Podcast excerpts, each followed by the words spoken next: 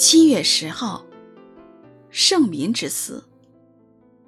作者陈明斌。约瑟和他的弟兄，并那一带的人都死了。出埃及记一章六节。约瑟是创世纪末段记述的主角，因着他对神的敬畏、信靠和顺服，不单拯救雅各全家，更使以色列民族得以存留。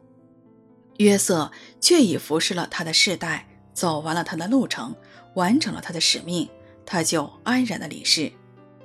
约瑟的骸骨停放在埃及，静候以色列人把他的骸骨带回应许之地安葬。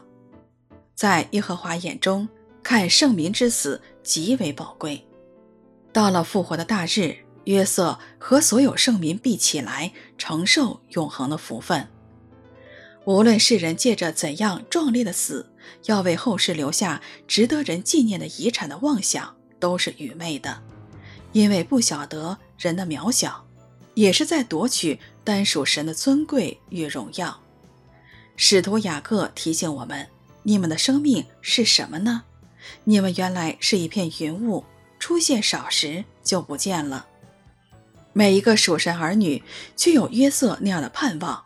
我们都要服侍我们的世代，走完我们人生的路程，完成神给予我们个人的使命，然后我们便从今生的舞台退场，静候主耶稣所应许的再临。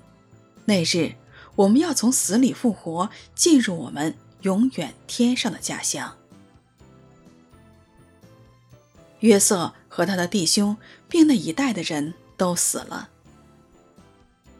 出埃及记一章六节。